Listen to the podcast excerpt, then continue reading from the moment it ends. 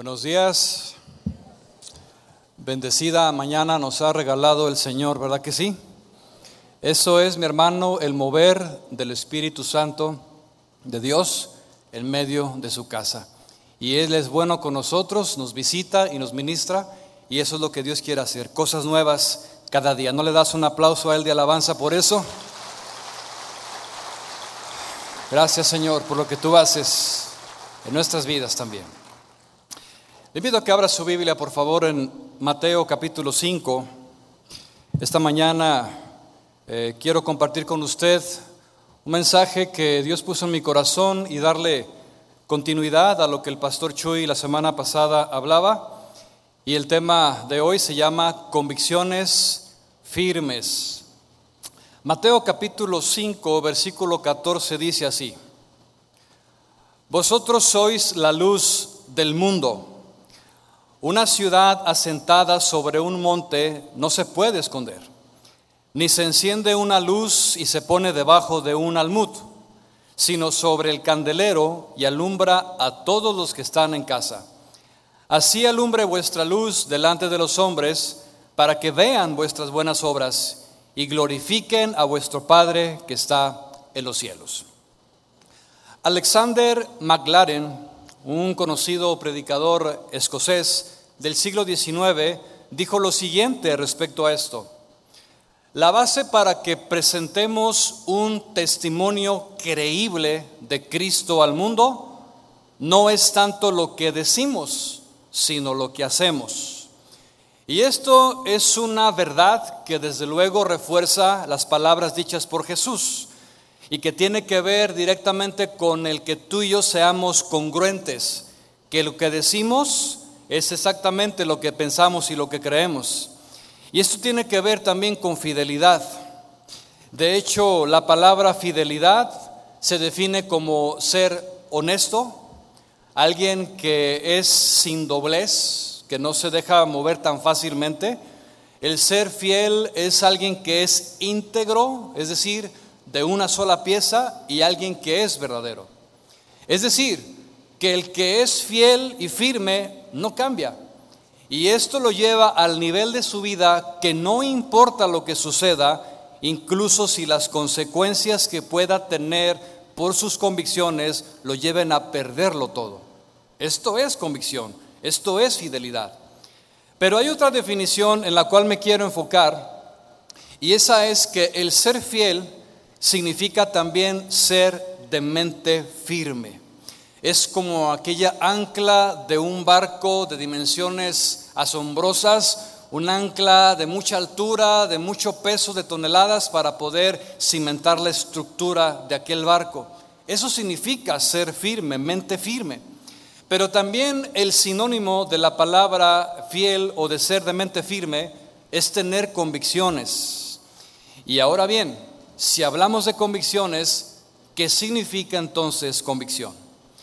Y al ver la definición nos va a traer más luz y entendimiento para esta enseñanza. Preste atención. Convicción se define como la base de pensamientos sobre la cual descansa mi vida. Es como el cimiento de una casa que puede soportar la estructura de uno, dos, tres o más pisos. Depende de la profundidad, de la resistencia que tiene esa casa. Pues ese tipo de, estructura, de cimiento, es en relación a nuestra convicción. De tal manera, hermanos, que lo que yo hago, que lo que tú haces, refleja lo que pensamos, lo que está en nuestra mente, pero también lo que está en nuestro corazón. De ahí parte el cimiento. Y por ejemplo, si hablamos de alguien que tiene una convicción, podemos citar o traer, en este caso, la vida de un vegetariano. Todos aquí conocemos quién es un vegetariano y qué es lo que él cree. Bueno, pues el vegetariano tiene su base de pensamientos sobre la cual descansa su vida. Y esa base es llevar una alimentación de frutas, de verduras, de cosas naturales y se abstiene de la carne, porque esa es su convicción. Y llega a convertirse en un hábito de vida permanente. Bien, como ese es el pensamiento de su vida, es el cimiento sobre la cual descansa su pensamiento, el vegetariano no va a ceder tan fácil ante un plato de cortes finos. Incluso si tú le llegas a ofrecer en alguna ocasión un corte a un vegetariano, puede llegar hasta sentirse ofendido, ¿no? Si dice, no, pues ¿por qué me ofreces eso si tú sabes que yo no como eso? Bueno, ese es el ejemplo de una convicción. Pues esas convicciones que tiene esta persona vegetariana son las mismas convicciones que como cristianos debemos de tener, pero en el área espiritual. Que nuestra vida, mis hermanos, esté basada en los principios sólidos de la palabra de Dios. Y que tú y yo difícilmente podamos ser movidos por algo que pueda llegar a comprometer nuestra fidelidad a Dios.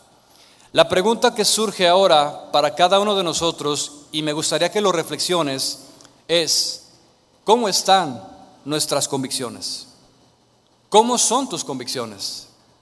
¿Tengo, tienes firmeza en lo que crees, en lo que creo respecto a la palabra de Dios? ¿O me dejo llevar fácilmente? Le voy a decir algo. Los cristianos debemos de ser el ejemplo de vida de convicciones firmes. Por lo menos eso es en teoría. Y eso es incluso la enseñanza misma de Jesús. ¿Y cuál es la enseñanza de Jesús respecto a esto? Bueno, lo acabamos de leer al inicio. Dice, así alumbre vuestra luz, entiéndase convicciones, que tu manera de vivir refleje la luz de Cristo para que los hombres, los que te rodean, puedan ver las buenas obras y así puedan entonces glorificar al Padre que está en los cielos. Démonos cuenta, hermanos, que cuando hablamos de convicciones, no son un aspecto privado de nuestra vida, como algunos pueden llegar a pensarlo. Dicen, es que la convicción está en lo profundo de mi corazón. Es verdad. La convicción está en mi mente, nadie la ve. Es verdad. Sin embargo, déjame decirte que nuestras convicciones también están expuestas a la vista de todos. Cualquier persona que te conoce podrá ver cuál es tu convicción en la forma en la que vives. De tal manera que, repito, está expuesta a la vista de todos. Y cada día nuestra vida dará entonces el testimonio de lo que realmente somos, ¿sí? En base a las decisiones que tomamos y cómo vivimos, si realmente decimos seguir a Cristo, viviremos entonces como Cristo. ¿Cuántos decimos amén? Vamos a vivir como Él. Y cuando vamos a las escrituras, encontramos algunos personajes que mantuvieron estas convicciones en sus corazones y resalto, de manera visible a todos. Que la vida de todos estos hombres pudieron ser ejemplo vivo de una vida sólida y sin doblez a todo aquel que lo conoció. Incluso la palabra misma nos da la evidencia. Cuando vamos a la carta a los Hebreos en el capítulo número 11, se despliega una lista de todos estos hombres que dieron testimonio de su fe, de su convicción, que no se dejaron mover tan fácil y se le conoce como el Salón de la Fama de la Fe, donde sus palabras, hermanos, y sus acciones eran determinados por su integridad. Por eso se nombran allí, porque ellos guardaron siempre su fidelidad a Dios, no se, no se conmovió tan fácilmente. Y por ejemplo, si hablamos de alguno de ellos, podemos citar a Abraham. Abraham, lo conocemos, demostró una fuerte convicción en la fe. Su fe, su fe fue totalmente inconmovible. Nos dio ejemplo de ella, no menguó en ningún momento. Y dice la palabra cuando leemos en el libro del Génesis que Abraham creyó a Dios y le fue contado por justicia. Incluso cuando Abraham mismo no pudo ver las promesas de Dios cumplidas en su totalidad, la fe de Abraham no menguó porque Dios le dijo, y te haré una gran nación, serás como las estrellas de los cielos, como la arena del mar que no se puede contar, así será tu descendencia. Sin embargo, Abraham no pudo ver eso, pero creyó con todo su corazón y por eso la Biblia lo conoce como el Padre de la fe. Otro hombre que podemos citar es el caso de Noé. Noé es un claro ejemplo en convicciones firmes y sólidas, inquebrantables, respecto a la obediencia de lo que Dios le dijo que hiciera. Noé halló gracia delante de Dios, pero fue obediente. ¿Y qué fue lo que Dios le dijo? Le dijo Dios a Noé, construye un arca. Un arca de dimensiones que conocemos todos, de, dimensiones grandes, y que durante 120 años que duró la construcción del arca, que Noé estaba pregonando la justicia de Dios, los hombres de aquel entonces se burlaban de él, se reían, se mofaban de su fe y de Dios. Y yo puedo pensar que hasta ahorita nadie ha sufrido un bullying, un bullying tan, tan extenso como lo registra la Biblia en Noé. 120 años de recibir críticas y burlas. Sin embargo, Noé se mantuvo sólido, firme en lo que Dios le había mandado. David es otro caso de ejemplo de convicción. De hecho, la Biblia nos, nos da los salmos que él escribió, nos da evidencia del corazón de un hombre, valga la redundancia, conforme al corazón de Dios, y vemos cómo David, vez tras vez, ante circunstancias muy difíciles, que tú y yo no nos podemos imaginar, David oraba y adoraba a Dios. Eso es el carácter, la convicción de un corazón que sabe quién es su Dios. Noé, entonces, David es otro, Abraham, y no se puede faltar el ejemplo de José en Egipto, cuando él es este, expuesto ante aquellos ataques de la señora de Potifar. Usted conoce la historia, dice la Biblia que José en su convicción personal huyó de aquel lugar dejando las prendas en las manos de esta señora y José pudo demostrar una convicción de lo que había en su corazón. Y así como ellos, hermanos, muchos otros fueron ejemplo público de sus convicciones firmes. Y viene ahora otra pregunta que yo le quiero hacer. Si esto es de Abraham, de Noé, de David, de José, ¿Qué se puede decir de ti y de mí en cuanto a las convicciones que hay en nuestro corazón? ¿Serán las mismas convicciones que ellos tuvieron? ¿Será igual? Alguno podrá decirme, Irán, es que no somos iguales. Vamos, estás hablando de David, Estás hablando de Noé, estás hablando de Abraham, el padre de la fe, estás hablando de Noé, un calibre de hombres que la verdad yo no le llego, estás hablando de hombres diferentes. Déjeme decirle que nosotros no somos diferentes a ellos. ¿Sí lo sabía? Somos iguales, hermanos. Tenemos las mismas debilidades, tenemos las mismas pasiones, tenemos las mismas tentaciones. Sin embargo, estoy convencido que lo que hace una notable diferencia entre ellos y nosotros es la determinación que hubo en, nuestro, en el corazón para con Dios. Eso es lo que hace la diferencia, porque somos iguales, ¿sí? Pero Noé, Abraham, David, José tuvieron decisión en su corazón y eso es lo que hace la diferencia en nuestra convicción para con Dios. Cada uno decide ser fiel o no. Cada uno decide seguir a Cristo o no. Cada uno decide tener convicción o no. Démonos cuenta de eso.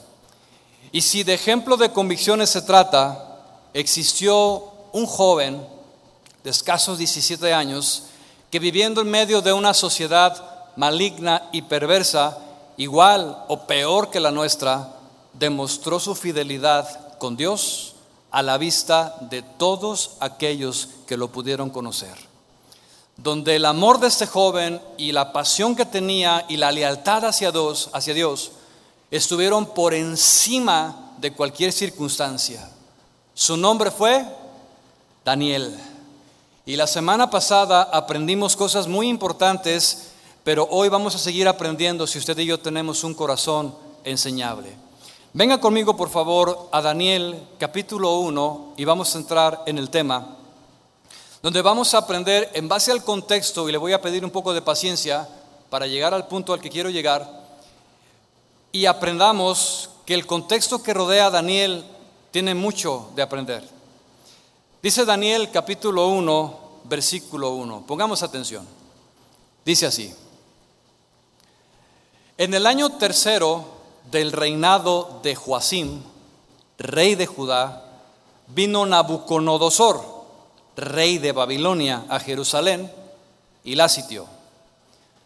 Lo que escribe Daniel aquí brevemente y nos da evidencia es que la ciudad de Jerusalén había sido invadida por un rey pagano, perverso, vanidoso y orgulloso en un nivel, hermanos, que difícilmente llegamos a conocer a alguien así. Y me gustaría que consideremos que la cautividad que Judá tuvo fue por el resultado del juicio de Dios. Cuando viene el juicio de Dios a una persona, a una nación, suceden este tipo de cuestiones. Y Dios entonces envía el juicio a la nación de Israel, pero también lo manda sobre el rey Joacim. Y la razón del por qué sucedió esto es porque tanto el pueblo como su rey abandonaron a Dios. Pero ese abandono no fue nomás así, fue un abandono deliberado de la palabra de Dios. Porque déjeme decirle que Israel había cimentado su vida en base a la palabra. Y ellos decidieron, junto con su rey, de manera deliberada, desobedecer y ser infieles a Dios. Hubo un menosprecio a la palabra. Y sucede algo muy cierto. Cuando vienen los desvíos o el abandono hacia Dios, casi por lo general siempre parte de la cabeza. No sé si usted se ha dado cuenta de eso. Si la autoridad en un área, el gobernante, el presidente, el jefe de trabajo, el director de una compañía, el varón de casa o quien sea que esté al frente se desvía, también se desvían todos los que están debajo de él. Por eso la importancia de la autoridad, hermanos. De hecho, hay un proverbio, está en el capítulo 29, versículo 12, que dice, si un gobernante atiende la palabra mentirosa, todos sus servidores serán impíos. Por eso, si tú tienes una autoridad aquí, mi hermano varón, si estás a cargo de tu casa, de tu familia, tú y yo somos los responsables de dirigir nuestra casa. Porque si nosotros no estamos bien, nuestra casa va detrás de nosotros. Si tú eres jefe de trabajo, si eres el dueño de un negocio, eres autoridad apégate a los principios de la palabra y Dios te va a bendecir. Y junto con esa bendición también tus empleados y los que están debajo de ti serán bendecidos. Pero si sucede todo lo contrario, entonces también vendrá el juicio y el castigo de parte de Dios por menospreciarlo a Él. Y aquí tenemos esta verdad que sucedió en tiempos de Daniel, que el rey se desvió, pero también el pueblo se fue tras él. Y aquí tenemos otra gran verdad que también aplica para cada uno de nosotros. Escucha, cuando el pueblo se mantenía fiel a Dios, Dios también entonces en respuesta permanecía con ellos. Y Dios los cuidaba, Dios peleaba sus batallas, Dios levantaba jueces, Dios levantaba profetas y siempre Dios estaba de parte de su pueblo. Y cuando ellos salían a pelear batallas, Dios siempre ganaba y les daba las victorias. Pero también ocurre todo lo contrario, mi hermano. Cuando el pueblo y el rey son infieles, Dios también entonces responde abandonando y entregando a juicio, sea a una persona o a un pueblo o nación. Y esto lo podemos ver claramente en el libro de los jueces. Por lo tanto, si tú y yo queremos que Dios esté con nosotros, debemos de permanecer fieles a Él. Pues estas condiciones fue lo que sucedió en tiempos de Daniel. Sin embargo, conforme a las promesas de Dios, en todo tiempo y en cada etapa de la historia, Dios siempre se ha reservado a un remanente que es fiel. En cada parte de la historia vemos a hombres entregados y buscando a Dios. Y estos eh, hombres que fueron el remanente de Dios se llamaron Daniel y sus tres amigos, que por cuestión de tiempo lo voy a omitir, pero ellos fueron el remanente que Dios se reservó en la cautividad a Babilonia. Y vea usted el versículo número 2 de Daniel capítulo 1. Dice, y el Señor entregó en sus manos a Joacim, rey de Judá Preste atención. Y parte de los utensilios de la casa de Dios. Y dice la Biblia que los trajeron a tierra de Sinar, a la casa de su Dios, y colocó los utensilios en la casa del tesoro de su Dios. Entiéndase Nabucodonosor. Si usted presta atención a lo que escribe Daniel aquí, menciona con detalle un aspecto que a mí me resultó ser muy interesante y tiene sentido. Mire, resulta ser que cuando el rey Nabucodonosor llega, sitia a Jerusalén y se la lleva cautiva, también agarran los utensilios de la casa de Dios y se los llevan a la tierra de Sinar. Y cuando yo estaba estudiando esto, vino a mi memoria la palabra Sinar. Cuando vamos a la Biblia, hermanos, encontramos en el capítulo 11 de Génesis la tierra de Sinar.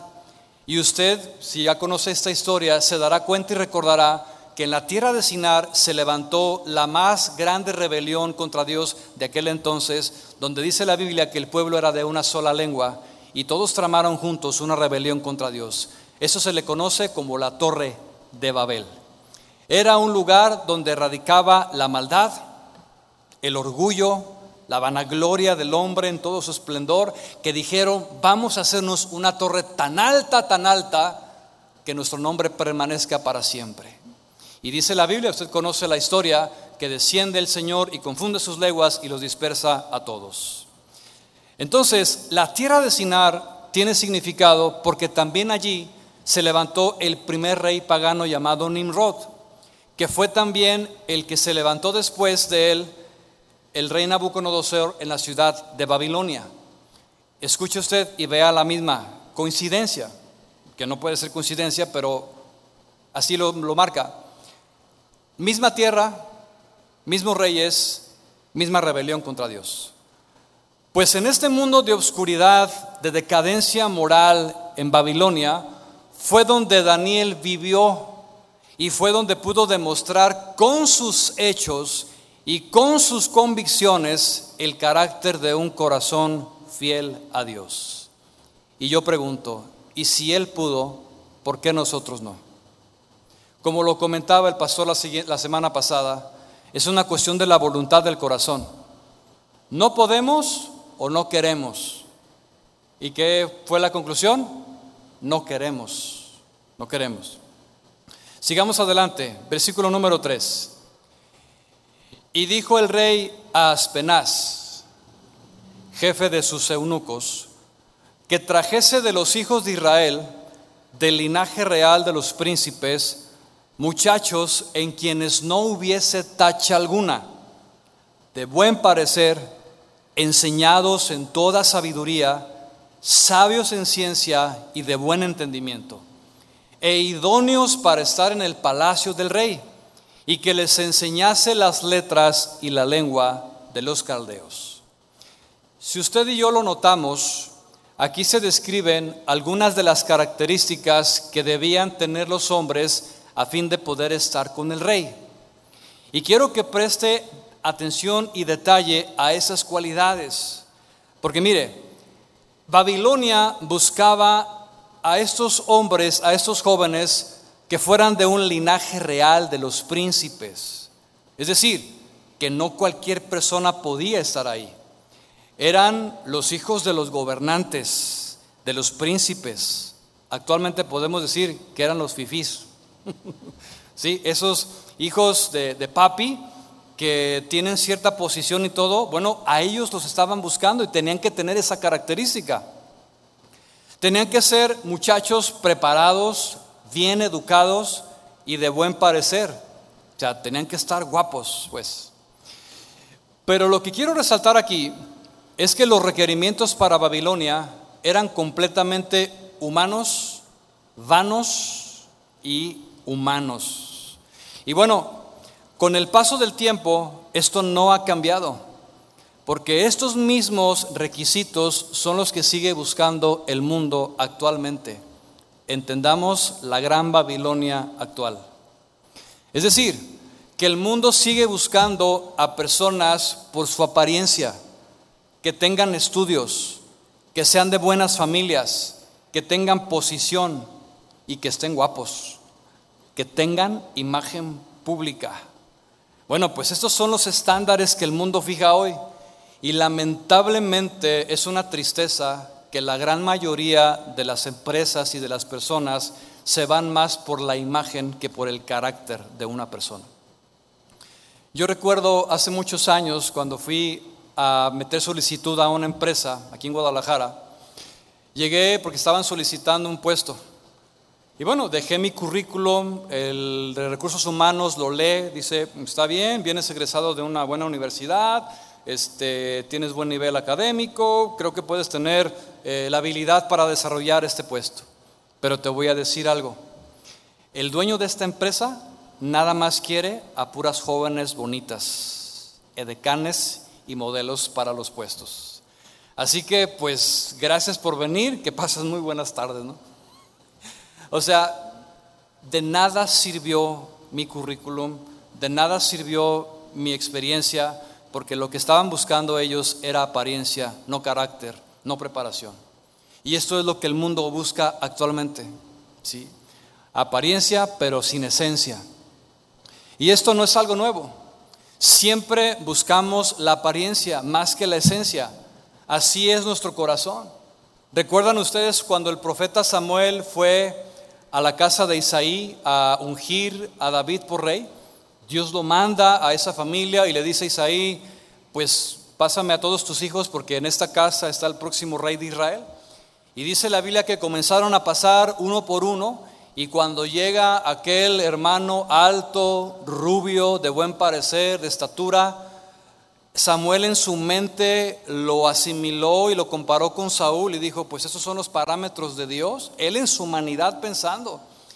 Y dice ahí que, bueno, yo me puedo imaginar que Samuel ya estaba por vertirle el aceite a este hermano mayor cuando Dios lo para en seco y ¿sabes qué Samuel? Este no es. Ay, Señor. Y le dice Dios a Samuel, Samuel, es que yo no veo lo que ve el hombre, yo veo el corazón. Y eso es lo que Dios ve, mis hermanos, por encima de cualquier apariencia externa. De tal manera que lo que más importa a Dios es el carácter no lo de afuera. ¿Estamos de acuerdo? El principio es este entonces, que el carácter de una persona es lo que Dios ve y eso es lo que Dios honra. Y Dios entonces honró el carácter fiel de Daniel. Y dice más adelante en los versículos que por esta honra que Daniel le dio a Dios, por ese carácter inquebrantable en sus convicciones, Dios le otorgó a Daniel inteligencia le dio habilidades, le agregó un buen aspecto, le dio sabiduría y le otorgó gracia debido a su fidelidad por su carácter inquebrantable.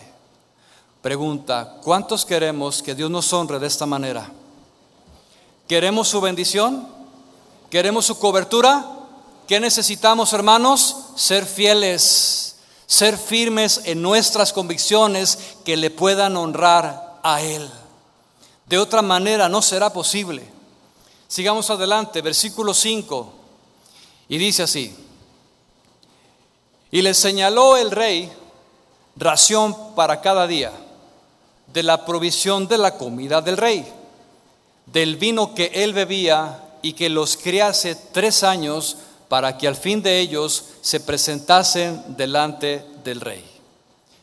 Aquí encontramos claramente, si usted lo alcanza a notar, ¿Cuál era el propósito del rey Nabucodonosor para con estos jóvenes? ¿Y cuál era el propósito? Simple, que Daniel y sus amigos olvidaran su descendencia, que al llegar a Babilonia ellos fueran eh, sometidos a la comida, a los placeres, a las culturas, a todo lo que prevalecía en Babilonia con el propósito de que se le olvidara a Daniel y a sus amigos de dónde provenía que se olvidara de Dios y que la palabra que había sido sembrada desde su niñez fuera arrancada de su corazón por las nuevas influencias que iban a recibir ahí. Es por esa razón que Daniel estuvo durante tres años de manera constante, cada día, cada día, cada día, horas de estudio, horas de preparación en las cosas de Babilonia. Y el propósito era el mismo, arrancar a Dios de sus corazones. Era reeducarlos lo que perseguía el rey Nabucodonosor era borrarles de su mente todo lo que habían aprendido desde niños. Yo puedo pensar que Daniel era miembro de una familia noble de la nación, era hijo de un príncipe, no dice exactamente, pero Daniel fue enseñado desde niño en los principios bíblicos. Él conocía la Torá, él conocía las leyes de Dios, Él conocía lo que Dios demandaba, lo que Dios esperaba. Él sabía las leyes, los reglamentos de Levítico, de Deuteronomio. Él sabía porque había sido instruido desde niño allí.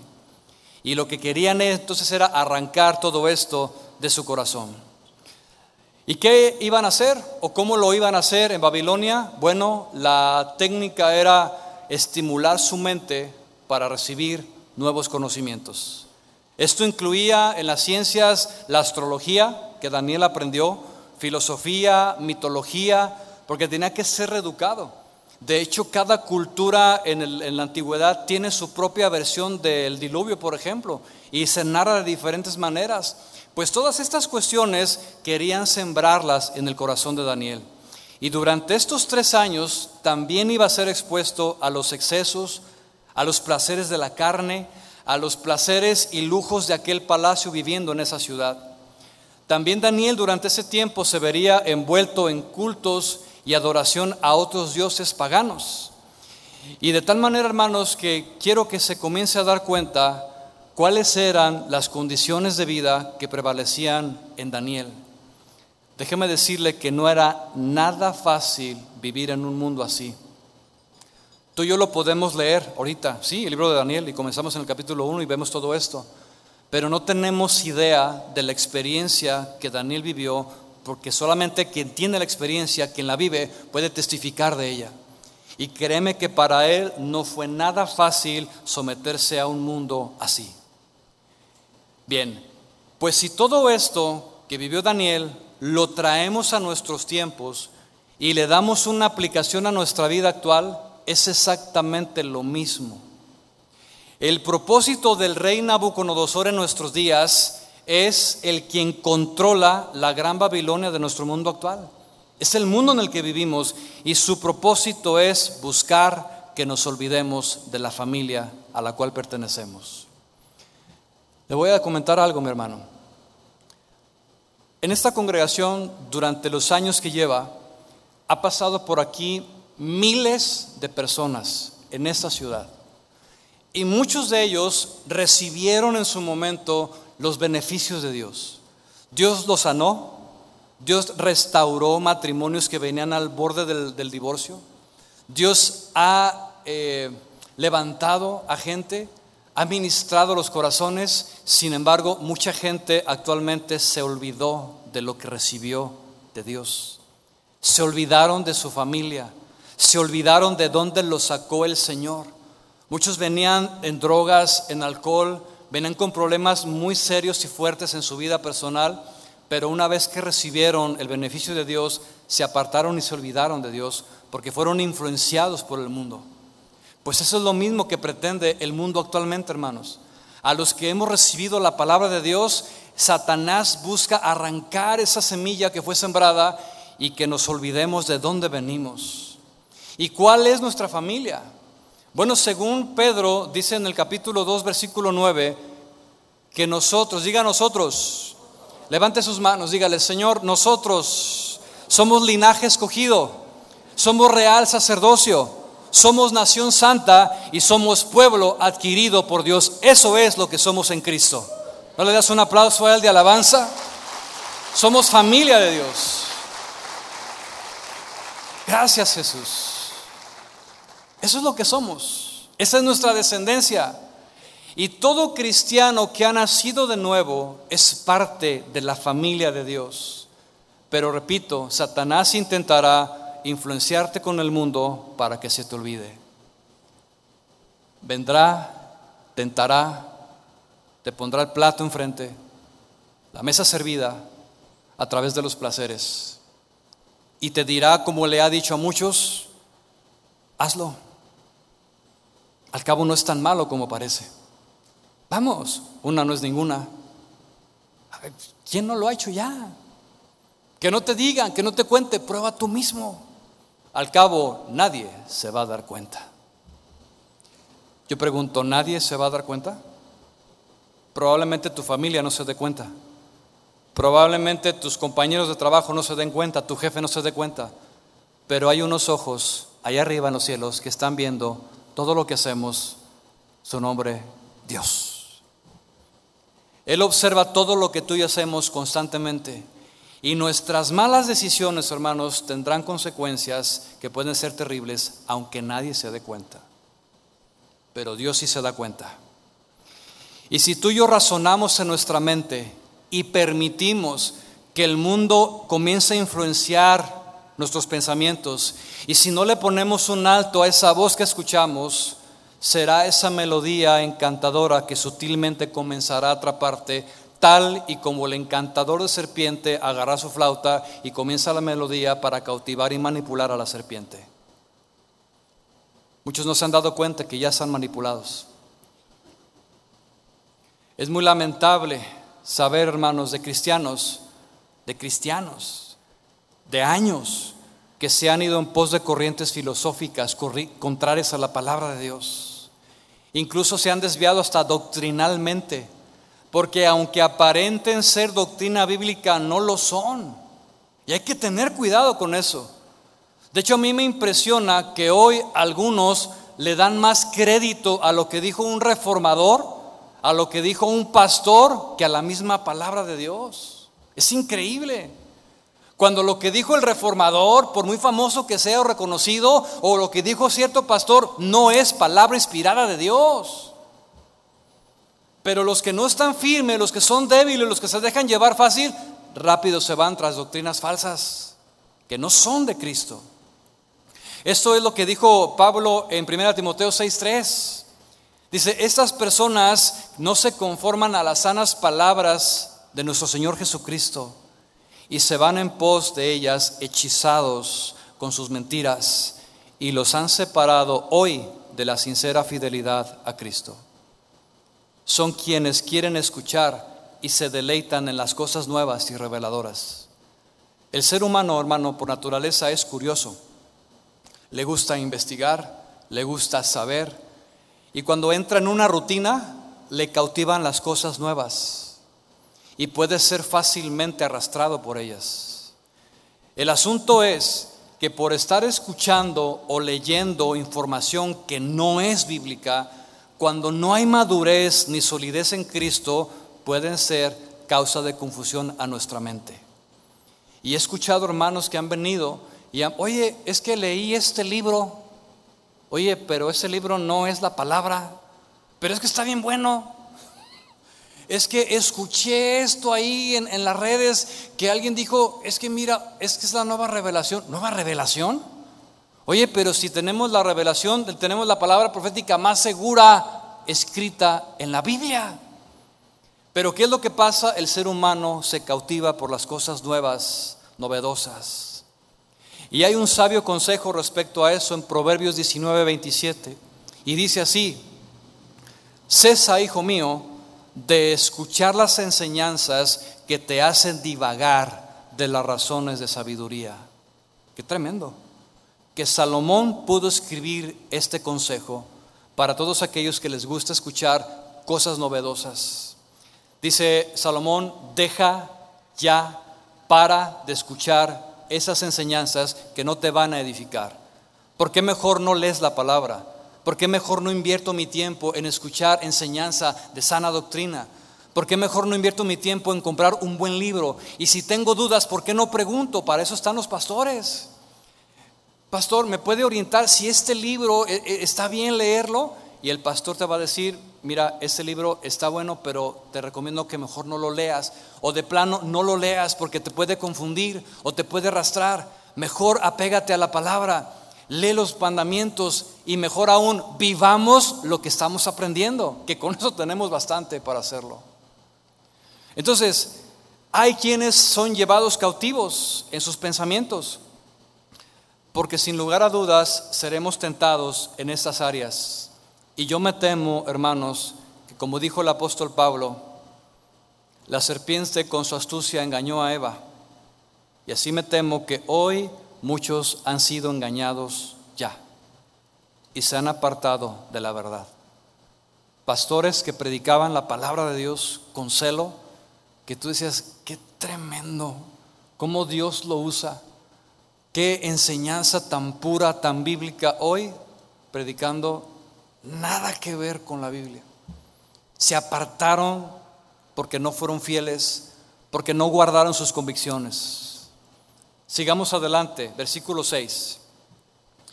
Dice entonces que entre estos jóvenes que mandaron llamar se encontraba Daniel, Ananías, Misael, Azarías, de los hijos de Judá. Dice, a estos el jefe de los eunucos puso nombres. O sea, se le ocurrió la gran idea de cambiarles el nombre. Y dice, y puso Daniel Belsasar, Ananías le puso Sadrach, a Misael Mesac y a Azarías Abed negó. Lo que encontramos aquí en este verso es que como parte de los propósitos de Babilonia para hacerles olvidar a Dios y su palabra, les cambiaron los nombres. Ellos tenían nombres santos, se los cambiaron por profanos. Era una burla directa de donde venían ellos. Y aunque para algunos pudiera no ser significativo el nombre, déjeme decirle que en aquel entonces sí era importante el nombre porque el nombre representaba la personalidad de, las personas, la identidad y todo lo que ellos eran. Entonces, lo que hicieron en otro intento de reeducar a Daniel fue cambiarles el nombre. Y mire usted, Daniel, ¿alguien se llama aquí Daniel? Levante su mano, hay varios. Daniel significa Dios es mi juez. Pues este nombre se lo cambiaron por Belsasar. ¿Quién era Belsasar? Bueno, Bel era un dios pagano que significaba el, el que protege al rey, o sea, Belcebú, o sea, el demonio, y le cambian este nombre y le omiten el que tenía. Y bueno, cuando se lo cambiaron, hasta este momento podemos ver que en la vida de Daniel no había alguna oposición.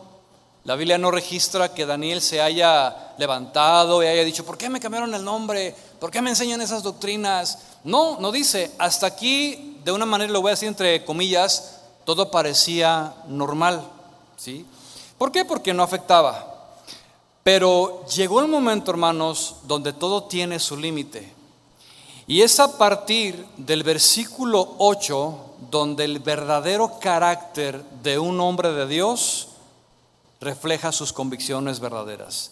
Vea usted el pasaje de Daniel 1.8. No lo sabemos casi todos aquí de memoria. Si lo lee conmigo, por favor. Dice, y Daniel propuso en su corazón no contaminarse. ¿Qué carácter? ¿Qué convicción, hermanos, de un hombre que amaba a Dios y defendía lo que creía? Y dice, y Daniel propuso en su corazón no contaminarse con la porción de la comida del rey, ni con el vino que él bebía, y pidió por tanto, escucha, al jefe de los eunucos que no se le obligase a contaminarse. En una actitud de prudencia y de sabiduría que Dios le había dado a Daniel, va con el jefe y le dice, ¿podemos hacer una excepción? Quisiera pedirte un favor. Acordémonos que en el pedir está el dar. Daniel pudo haberse revelado y pudo haberse levantado y pudo haber, no, pues no lo voy a hacer. Y no, si nosotros hacemos eso, hermanos, podemos tener consecuencias más severas. Mejor hay que pedirle al Señor prudencia y sabiduría para poder expresarnos adecuadamente. Y en la forma en la que decimos las cosas puede tener beneficios, hermanos. Entonces Daniel, yo me imagino por lo que dicen aquí los textos, se acercó con el encargado y le dijo, oye, podemos hacer algo diferente. Mira, yo entiendo que tú tienes las órdenes directas del rey Nabucodonosor para alimentarnos, pero quiero hacerte una propuesta. Mira, permítenos nosotros hacer las cosas diferentes. ¿Sí? Entonces dice ahí que Daniel pidió que no se le obligase. Escucha, nadie te puede obligar a que hagas algo en contra de tu voluntad. Nadie. A Daniel nadie lo obligó. Y si lo hubieran obligado, te aseguro que él hubiera respondido con sabiduría y prudencia. Viene a mi mente los primeros cristianos, hermanos. Ellos fueron obligados con armas a negar su fe. Ellos fueron obligados en contra de su voluntad a negar a Cristo. Y cuando esto sucedió, ellos narran las crónicas, y hay muchos libros que hablan de esto, dice que ellos, con el fuego del Espíritu Santo que ardía en su corazón, ellos se mantenían firmes en sus convicciones y decían, no vamos a ceder, no vamos a negar a nuestro Dios, nos vamos a mantener firmes en nuestras convicciones. Y dice la escritura que este, eh, muchos de ellos murieron, dice ahí, aserrados, partidos en dos, encarcelados, castigados con varas por las convicciones que ellos tenían en su corazón. Yo me he preguntado muchas veces si en una semana, en dos, en un mes, se levantara una persecución contra los cristianos de hoy, que viniera, ahora sí que durísimo, y que nos amenazaran con armas y que nos dijeran, niega a Cristo o te matamos ahorita mismo. Yo no sé cuántos de los que estamos aquí permaneceríamos fieles. Yo no sé cuántos de los que estamos aquí pudiéramos dar la vida, morir, pero, no negar nuestra convicción. No sé, hermanos. Yo no sé si la iglesia de hoy está preparada para eso. Vivimos tan, tan cómodos, vivimos con tantos privilegios que tenemos hoy, que yo no sé si la iglesia esté lista para enfrentar algo así. Que conforme a lo que dice la Biblia, van a venir esos tiempos. Y yo espero, mi hermano, que usted y yo estemos bien arraigados en lo que creemos y que lleguemos fieles hasta el final que si vienen y nos amenazan, que si vienen y nos eh, ponen las armas, no neguemos a Cristo en ningún momento y que si nos tocan la vida, podamos pasar a mejor vida. Lo que el rey Nabucodonosor quería hacer con Daniel era seducirlo a través de sus privilegios que solamente la clase más alta de la sociedad babilónica podía tener. El rey pensaba que si Daniel probaba los lujos, las comidas, imagínate esos quesos finos cortados, esas carnes allí, esas eh, suculentas bebidas, todo lo que había servido en la mesa del rey era súper atractivo a los ojos humanos. Y eso es lo que Daniel estaba viendo y dijo el rey Nabucodonosor, yo si le ofrezco a Daniel esto, él va a ceder. Vamos, ¿a quién no le gusta recibir privilegios y que te pasen a la sala VIP? Que te ofrezcan de lo mejor de lo mejor. Pero tenía un costo, hermanos. Tenía un costo. Entonces el rey quería seducirlo dándole los privilegios de la clase más alta de la sociedad babilónica. Y el rey pensaba que si Daniel cedía, caería fácilmente. En cambio podemos ver a un joven con un carácter totalmente determinado en su corazón. Daniel no se dejó llevar tan fácil. Digo, ¿a poco crees que me vas a comprar con algo tan barato como eso? No, yo no voy a ceder ante algo así. Y él decidió en su corazón no ceder. Él decidió no olvidarse de Dios y su palabra, porque estaba arraigada en su corazón. Daniel decidió permanecer fiel y firme a sus convicciones, aunque le costara lo que le costara.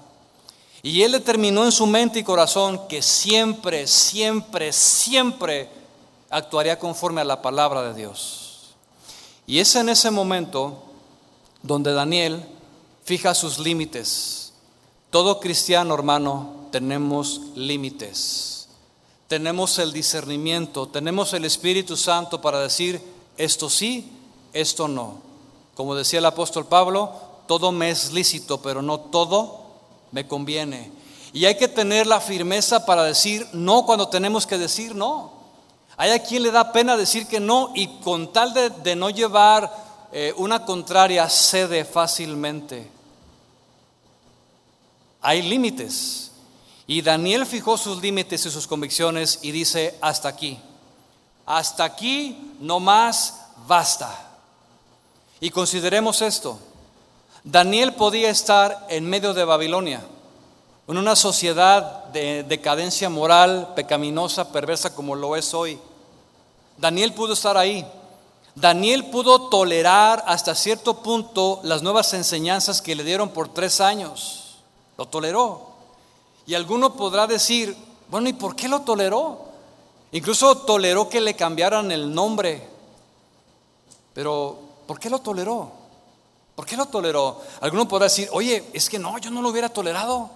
Santidad a Jehová. Yo nunca hubiera permitido que me hubieran cambiado el nombre. Yo nunca hubiera permitido que me enseñaran filosofías huecas. Yo nunca hubiera permitido que me hubieran ofrecido esos manjares. Yo no lo haría. Es bueno tener celo por las cosas de Dios. Es bueno tener celo su palabra, pero el celo sin el amor adecuado, hermano, nos lleva a ser religiosos. Y podemos ser celosos, pero bien religiosos. Hay maneras que Dios nos dé sabiduría para poder vivir en este mundo como lo hizo Daniel, con sabiduría y prudencia, y fijar límites. Daniel sabía perfectamente que el asunto de la comida estaba perfectamente reglamentado por Dios en su palabra. David, este, Daniel sabía lo que estaba escrito en Deuteronomio, en Levítico, acerca de la alimentación. Y Daniel pensaba que si él cedía en esto, iba a pecar contra Dios de una manera deliberada. Yo te pregunto, cuando estamos a punto de hacer cosas que sabemos de antemano que no están bien, ¿te detienes? ¿Haces un alto para reflexionar y decir, lo que estoy a punto de hacer va a ofender a Dios? Y créeme hermano, que si tú tienes el Espíritu Santo en tu corazón, te va a mostrar, te va a frenar, te va a revelar que lo que estás a punto de hacer no está bien y vas a deshonrar a Dios. Pero esa convicción parte de la palabra de Dios. Y Daniel entonces sabía que si ese día pecaría contra Dios. Daniel entonces, consciente de la palabra, fija el límite en su corazón. Y como dice también el apóstol Pedro en Hechos capítulo 5, verso 29, dijo Pedro, porque es necesario obedecer a Dios antes que a los hombres. Es necesario obedecer a Dios antes que a los hombres. Yo te pregunto, ¿cómo está tu fidelidad a Dios? ¿Cómo están tus convicciones? ¿A quién estás obedeciendo? Yo me temo, hermanos, que muchos están cediendo para agradar a los hombres. Les preocupa más la opinión de los demás. Y pasa algo muy común. Cuando tú comienzas a afirmarte en los caminos de Dios, la primera que se levanta en contra tuya es la familia. Tus padres, tus hermanos, tus tíos, y comienzan los ataques de tu fe. Y te comienzan a decir, no, pues es que allí, es que esto y que aquello, y es que... Y viene el ataque. Y yo me temo que muchos, con tal de no tener problemas con su familia, ceden a sus convicciones. Mi madre, cuando supo que yo me había convertido a Cristo, se levantó contra mí y me dijo, ¿dónde están las convicciones que yo te sembré por toda la vida? Has defraudado bueno, hasta me desheredó. Llegó, mira, aquí está el testamento, aquí no estás. Por siete años estuvo así. Y yo orando por ella, orando por ella, porque ella no entendía, porque ella no había nacido de nuevo. Y después de siete años, ella pudo conocer a Cristo, su mentalidad cambió y me dijo, ahora entiendo lo que tú crees y creo lo mismo que tú. Eso es lo que Dios hace. Eso es lo que Dios hace. Pero cuando hay convicciones firmes, ¿se imagina usted si yo hubiera cedido? Pues sí, pues está bien, pues déjala ahí donde está. El que entienda, entienda. Déjala ahí donde está, este, no hay problema, este, ay, pues vamos a una fiesta, pues sí, también yo voy a participar. No, hermano, se trata de convicciones firmes. Se trata de no ceder, aunque sea quien sea. Hay quienes se intimidan ante el jefe de trabajo. Es que es el jefe, es el, es el patrón, es el dueño. Quien sea, no importa. Daniel estuvo delante del rey más perverso que pudo haber en la tierra. Y se mantuvo firme aunque le haya costado lo que le haya costado, hermanos. No doblegues tu convicción, no flaquees Defiende tu convicción hasta el último día de tu vida. El asunto no es fácil. No es fácil. Yo ya he estado ahí. Yo sé lo que es estar delante de una autoridad pagana que no tiene temor de Dios. Y sé lo que te puede costar. Que llegue tu jefe de trabajo y te diga, ponle cinco cajas ahí en vez de diez. Oye, pero ponle cinco cajas, no diez. ¿Y qué es el cristiano? No cede, hermanos. No le puedo poner cinco cajas. ¿No le vas a poner cinco cajas? No, señor Ramírez. Pasa a la oficina. Y llega el cristiano a la oficina del señor Ramírez y le dice, ¿qué pasó? ¿Vas a ponerle o no? No le voy a poner. Y el cristiano dice, no lo hago. ¿Estás seguro? Sí.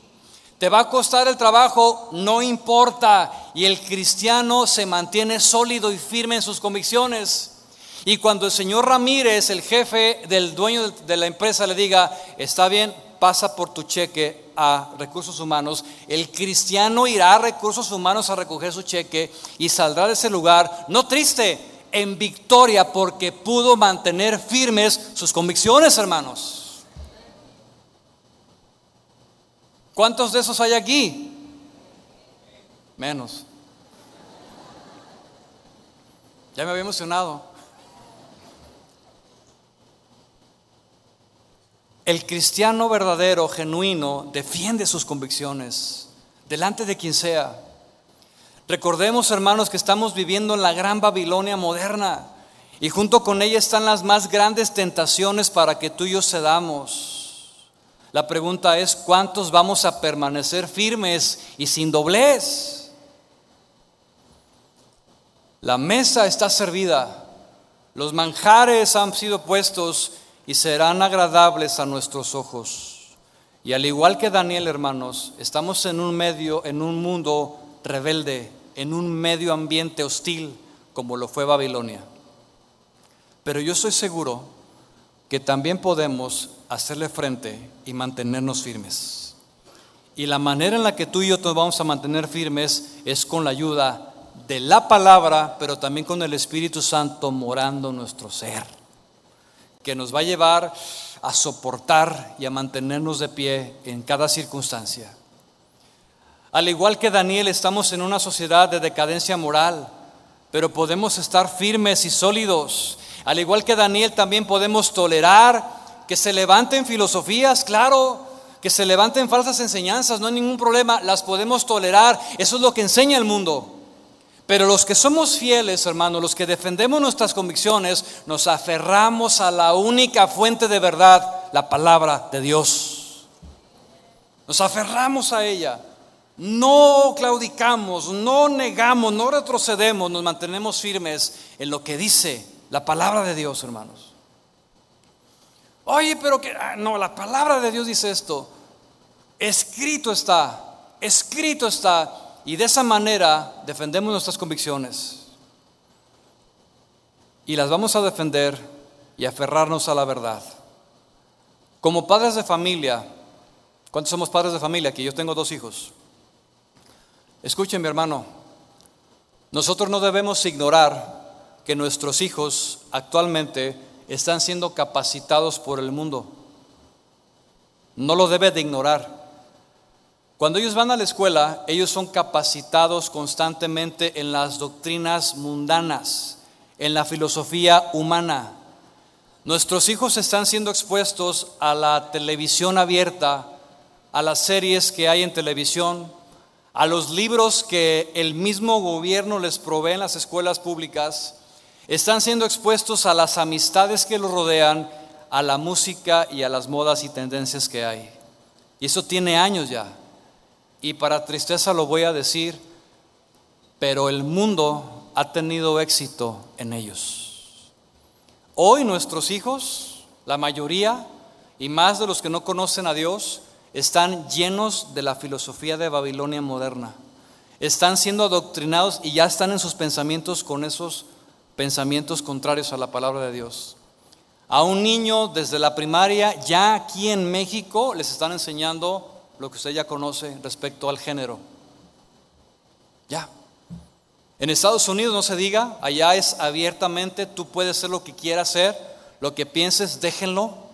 Él tiene libertades, él tiene convicciones. Y tú ves al niño de 8 o 6 años de edad, todavía en su mente tan inmadura, tan infantil, aceptando estas corrientes que el mundo le ha impuesto.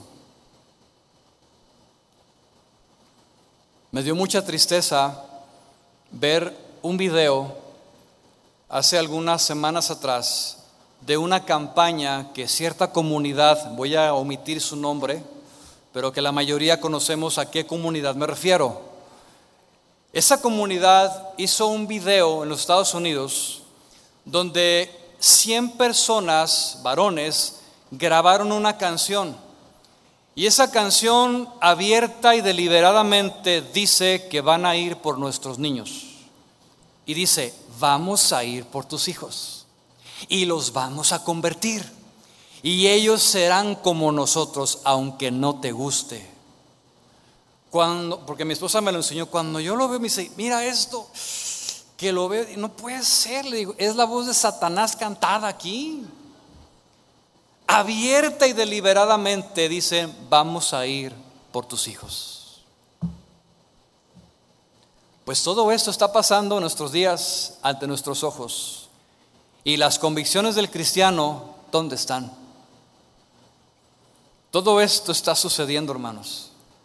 No permitamos, padres de familia, que Babilonia se lleve a nuestros hijos. Más bien enseñemos a nuestros hijos la fidelidad a Dios desde pequeños. Enseñemos a nuestros hijos la integridad del corazón. Enseñemos a nuestros hijos a desarrollar un carácter cristiano conforme van creciendo.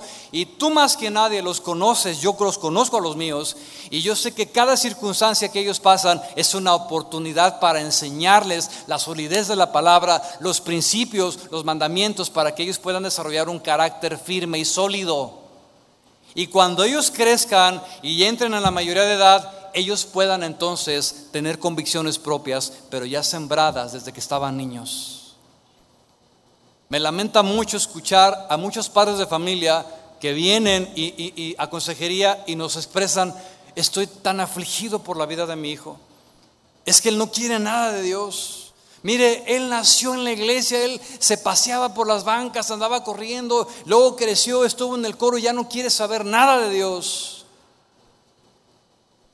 Yo me pregunto, ¿y cuál fue tu trabajo, padre de familia, para con él? ¿Le dedicaste el tiempo para enseñarle la palabra? ¿Estuviste taladrando, atornillando día tras día, día tras día los principios de la palabra de Dios? ¿Te tomaste el tiempo, me tomé el tiempo para estar con ellos? ¿Para saber sus necesidades? Porque déjeme decirle que cada uno tiene necesidades distintas. Y yo como padre de familia tengo que estar al pendiente de ellos. ¿Qué amistades tienen? ¿Qué es lo que están viendo en redes? ¿A dónde se meten? ¿Qué es lo que están viendo? Porque esas son las influencias que reciben. Y si yo no estoy como el atalaya buscando y viendo y observando su vida, hermanos, se me van a ir. Y seré responsable de ello. Porque el mundo los adoctrinó. Pero también está al otro lado. Escucha, si tú como padre de familia estuviste con ellos, les dedicaste el tiempo, desde niños, es que llegué tarde al Evangelio, ya tenían 10, 15, desde el momento en el que llegaste, si tú estuviste con ellos, les enseñaste, les dedicaste el tiempo y día tras día estuviste pendiente y les enseñaste a orar, a buscar a Dios y les estableciste los, los parámetros de la palabra delante de Dios, tú estás libre. Tú puedes decir como Jesús dijo, Señor, yo les he dado tu palabra. Yo cumplí, Señor. Yo hice lo que tenía que hacer. Yo oré por ellos, les di la palabra, Señor, pero ellos se fueron, tomaron sus propias decisiones porque son también entes individuales, son personas independientes. Pero si tú y yo trabajamos en ellos y lo hicimos, hermanos, Señor, yo les he dado tu palabra. Pero mientras estén en nuestra casa, tenemos que estar al pendiente de ellos. No permitamos, hermanos, que se nos lleven a nuestros hijos a Babilonia.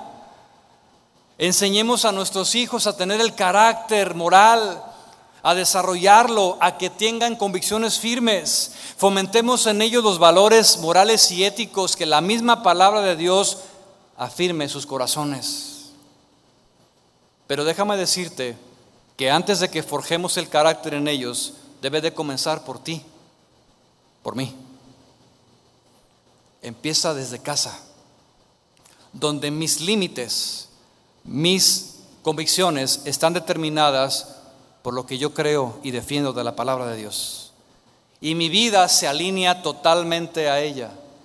Y para llevar a cabo eso, hermanos, se requiere valentía. Ahora sí que como dice tal eh, un título de una película muy muy edificante, es un reto de valientes. El poder estar haciendo este trabajo constantemente en nuestra vida, pero también en nuestra casa. Y Daniel tuvo que ser valiente para ir en contra de aquel imperio y su rey. No fue cosa fácil. Daniel se tuvo que parar frente a ese rey y defender sus convicciones aunque le haya costado la vida. Usted conoce la historia. Cuando vamos al capítulo 6, dice la Biblia que por sus convicciones, sus amistades y gente que veía a Daniel orando tres veces al día cuando estaba prohibido, dice que fue llevado al rey y emitieron un castigo con él, lo mandaron al foso de los leones. Tuvo un costo. Y es que el ser fiel, el defender tus convicciones, tiene un costo. Los amigos de Daniel se enfrentaron a otra situación diferente, pero algo similar en esencia. Dice la Biblia que se levanta una estatua de oro de este rey pagano y se emite un edicto que todos debían de postrarse. Usted conoce la historia. ¿Qué fue lo que pasó? Estos tres jóvenes decidieron por sus convicciones no ceder, no se postraron y fueron mandados también al horno de fuego como castigo. Sin embargo, las dos ocasiones, el Dios de la creación, el Dios que también es fiel, el Dios que estaba con ellos también fue fiel y los rescató y honró la vida de ellos. ¿Y por qué lo hizo? Por su carácter inquebrantable.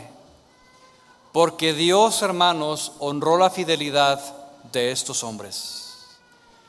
Sin embargo, ¿qué es lo que sucede comúnmente? La mayoría de nosotros hemos visto, o incluso nosotros mismos, cómo flaquean las personas en sus convicciones.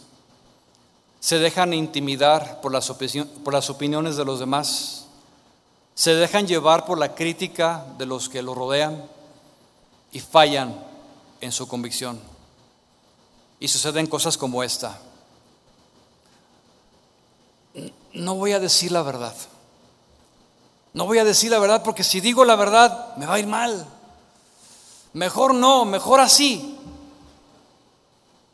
No voy a dar mi opinión porque se van a burlar de mí. Me van a sacar del grupo de WhatsApp. Ya no me van a invitar. Ya no me van a considerar. Mejor me quedo callado y no defiendo. Jóvenes que están aquí. Yo le digo constantemente a mis hijos, ustedes deben de reflejar lo que ustedes creen. Sí, papá, pero es bien difícil. Yo también tengo tentaciones. Te entiendo, hijo, que también tienes tentaciones. Pero si hay convicciones en tu corazón, debemos de reflejar la luz de Cristo. Pues eso intento, pues sigue intentando, pero no en tus fuerzas. Pídele a Dios que te ayude. Pero ceden, porque se, se cree que se van a burlar de ellos, que ya no los van a invitar, que los van a sacar de los grupos, etc. Es que si hago lo que me están pidiendo, me va a costar. El caso de los jóvenes, quienes principalmente buscan tener esa aceptación ante los demás. Y esto es bien común, porque como seres humanos tenemos necesidades básicas, aceptación y amor. Y queremos eso. De tal manera entonces que el joven compromete su integridad, su fidelidad y su convicción. De tal manera que si los demás escuchan tal música, entonces yo también la escucho para estar en la onda. Si los demás visten de tal o cual manera, también yo, para estar a la moda. Y hoy como nunca he visto un fenómeno bien curioso, no sé si usted ya lo vio, pero hay mucha influencia de Corea. Hay muchos coreanitos mexicanos aquí. que se visten de chinitos y de coreanitos y los peinados y, y todo eso que viene de allá y los están impregnando y ellos se dejan llevar tan fácilmente. Si los demás ven ciertas series de Netflix o películas, también tú lo haces. Y comienzas a ceder ante ellos. Escucha, hermano. El ser igual a los demás es la cosa más simple y fácil que puedas hacer. No requiere ningún esfuerzo, porque ya es parte de la naturaleza caída. El ser como todos, cualquier persona lo puede hacer. ¿A quién no le gusta mentir, robar, matar, fornicar, adulterar? A todos, porque esa es nuestra naturaleza caída. Y le gusta a la carne hacer eso. ¿sí? Pero hacer la diferencia no cualquiera lo hace. Ser fiel, ser íntegro, ser inconmovible, no cualquiera. Y es ahí donde entra tu convicción y la mía a respetar a Dios, a respetar y honrar su palabra todos los días de nuestra vida. Yo le he dicho a mis hijos, guárdense para Dios, guárdate para Dios. Mira, que tú puedas llegar al altar virgen al matrimonio, que tú puedas decir a través de los años, yo me guardé para Dios, yo nunca he tomado. Y le digo a él, tiene 17 años, y le digo, vas bien hijo, sigue adelante, persevera, no desmayes. Que tú puedas llegar a los años y decir, yo nunca tomé una cerveza, yo nunca fumé un cigarro, yo nunca me drogué, es más, yo nunca vi pornografía, yo llegué virgen al altar porque esa es mi convicción. Y cuando un joven honra a Dios, Dios lo honra. Ese es el principio, hermanos. Esa es la promesa de Dios. Hay que alentarnos, hay que ir a esa convicción firme en nuestro corazón. Vamos sobre el final. ¿Cuántos sabemos que Dios honra a los justos? A los fieles. ¿Sí lo creemos o no? Ve usted lo que dice el verso 9 de Daniel 1. Y puso Dios a Daniel en gracia y en buena voluntad con el jefe de los eunucos. ¿Qué hizo Dios? Puso a Daniel en gracia y en buena voluntad y dijo al jefe de los eunucos, a Daniel, ¿sabes qué Daniel? Temo a mi señor el rey, tú sabes cómo es Nabucco, ya, sabes cómo es de orgulloso y, y me va a costar si yo hago eso contigo, porque el rey me ha encomendado que te dé a ti la alimentación que ya provió.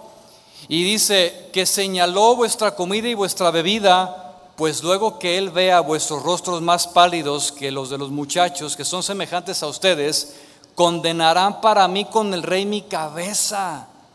Me va a costar, Daniel, que yo te haga caso. Me va a costar la vida, me, van a matar si se entera el rey que no te estoy dando de la comida.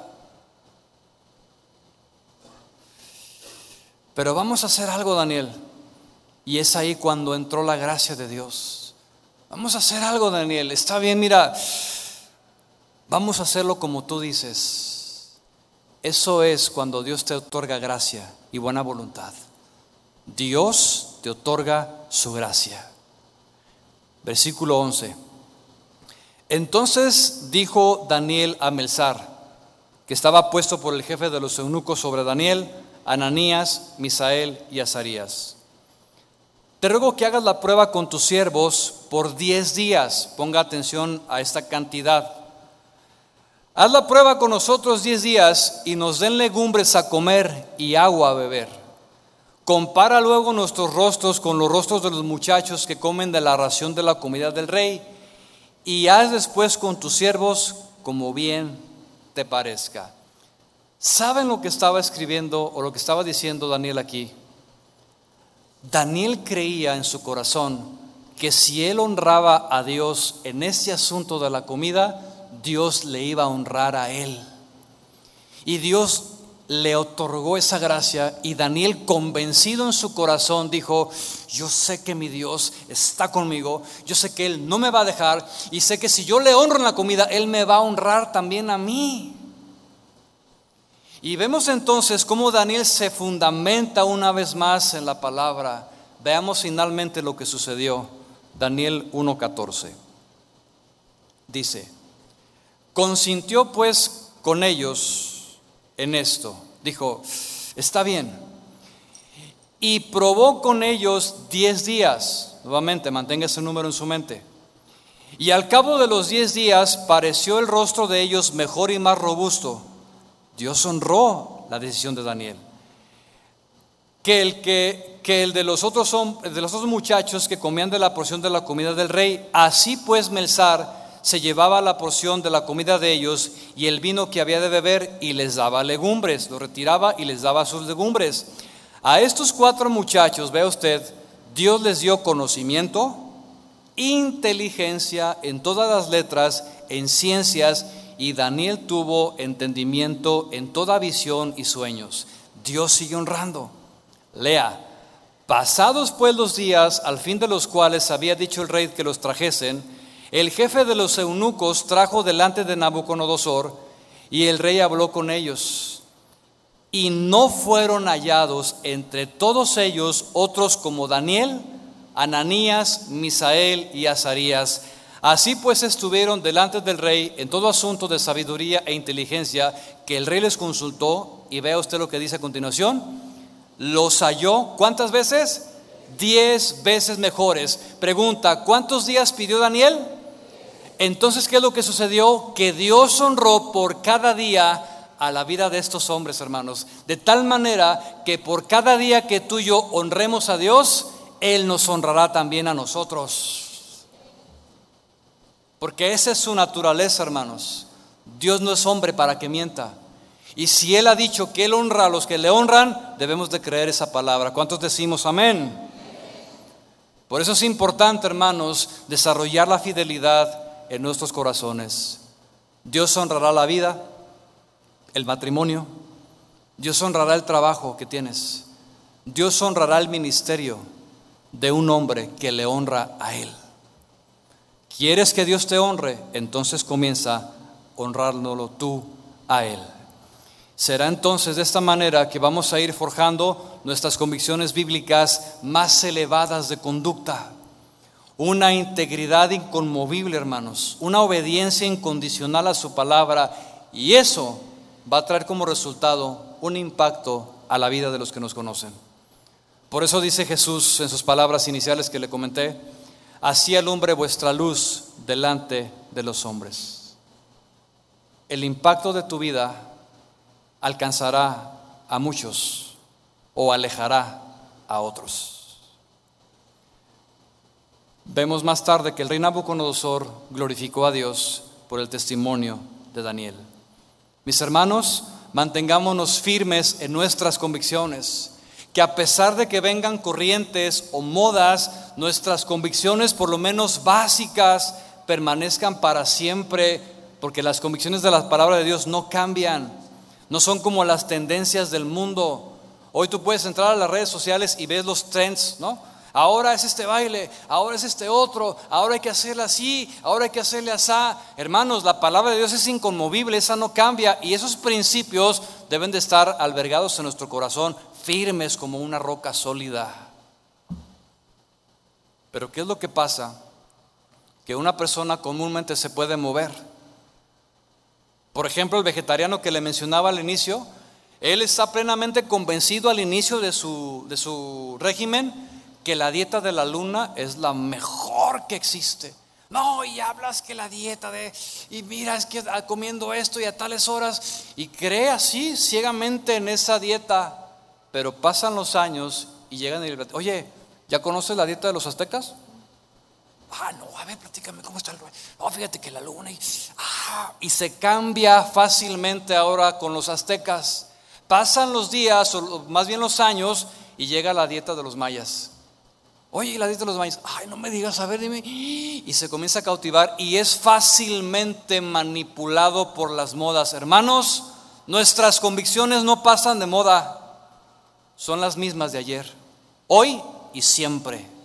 El mundo pasará, pero la palabra de Dios permanece. Amén. Que tus convicciones te definan.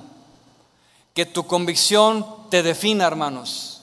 Nuestra convicción de que un hombre es un hombre y una mujer es una mujer. Y la iglesia dice, La convicción de que un matrimonio es el diseño perfecto de Dios y la iglesia dice, nuestra convicción de no robar, de no mentir, de ser honesto, de ser íntegro, está en el corazón de la iglesia y la iglesia dice, nuestras convicciones hermanos son las más altas espiritualmente hablando porque son palabra de Dios. Termino comentando lo siguiente. Estamos en un mundo donde no falta mucho tiempo donde se nos va a tachar de intolerantes y dirán que tú eres un intolerante. Y nos van a censurar, nos van a callar, van a borrar videos como estos. Incluso habrá quienes emitan juicios para llevar a la cárcel a quien hable de esto. Todo por, todo por defender nuestras convicciones. Yo pienso que estamos en un mundo incongruente. Porque ellos sí pueden hacer lo que quieren. Ellos sí pueden hacer marchas. Ellos sí pueden levantar la voz y hacer campañas de evangelismo mundano. Ellos sí pueden y el mundo les aplaude y no solamente les aplaude, los apoya hermanos. Pero no seamos nosotros que nos levantemos y expresemos nuestras convicciones conforme a la palabra de Dios porque entonces se levanta el ataque contra nosotros. ¿Qué vamos a hacer? ¿Qué vamos a hacer?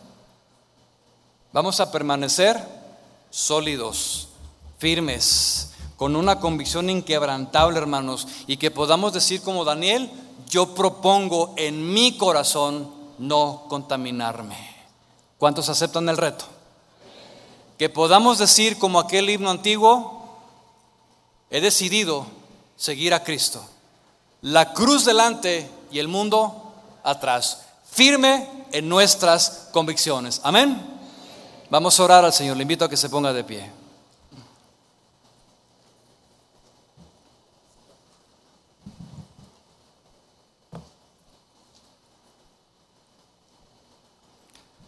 Señor, te damos gracias. Es lo que sale de nuestro corazón para ti, Señor.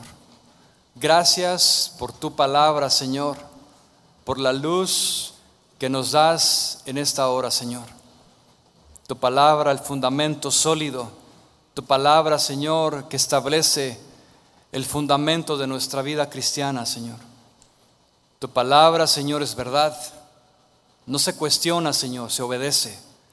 Y es tu palabra, Señor, nuestro corazón, la que va forjando día a día, en la medida en la que yo permanezco en ella, esas convicciones sólidas, Señor, que me van a llevar a tener solidez en mi vida, en mi caminar contigo. Y que esas convicciones, Señor, no estén sujetas a cambios, no estén llevadas tan fácilmente de mi mente y de mi corazón. Que pueda, Señor, saber cómo actuar, saber cómo enfrentar las situaciones de la vida, Señor, día a día, y poder permanecer firme, Señor, en un mundo que cada vez se vuelve más rebelde a ti. No ignoro, Señor, que llegará el día donde seremos perseguidos, Señor, por lo que creemos. Y que ese día, Señor, tu palabra sea el cimiento para mí. Que tu Espíritu Santo me ayude, Señor, a no negar, sino a seguir adelante, a permanecer en ti, Señor. Que tú me ayudes, Señor. Si hubiera alguien aquí que se ha dado cuenta que falló a Dios, que se en su vida, en sus decisiones, a cosas que eran contrarias a la palabra de Dios, yo, yo, te invito, mi hermano, que, a que le pidas perdón a Dios. Que le puedas decir a Él con todo tu corazón, Señor, yo, yo fallé, porque te negué, porque cedí cuando yo sabía que no debía haberlo hecho. Señor, perdóname porque pudo más el mundo que mi convicción a ti. Y me doy cuenta, Señor, que, que lo que a ti te agrada, Señor, es una convicción firme, sólida en tu palabra. Yo no puedo. No pude y no lo, no lo voy a poder hacer, Señor, sino es por medio de tu Espíritu Santo morando en mí. Pero ¿de dónde vendrá esa convicción si no es a través de tu palabra, Señor? Forja en mí una convicción sólida. Forja en mí, Señor, ese discernimiento, Señor, para saber qué sí y qué no. Y que tú limpies mi vida, Señor. A partir de hoy quiero emprender un caminar diferente contigo. Quiero ir en pos de ti, Señor. La cruz delante, Señor. Y dejando el mundo, sus deseos, sus doctrinas, sus filosofías atrás, Señor. E ir en pos de ti, Señor. Sabiendo que mi galardón está contigo y me espera pronto, Señor. Si yo me mantengo fiel. Si tú quieres hacer ese compromiso, yo te invito a que levantes tus manos y digas, Señor, yo quiero hacer ese compromiso contigo en esta mañana, en esta tarde ya. Quiero afirmar mi corazón en tu palabra. Y quiero, Señor, comprometerme delante de ti, Señor, a seguir tu palabra, a seguir caminando en obediencia, honrándote cada día de mi vida. En el nombre de Jesús, adorémosle a Él.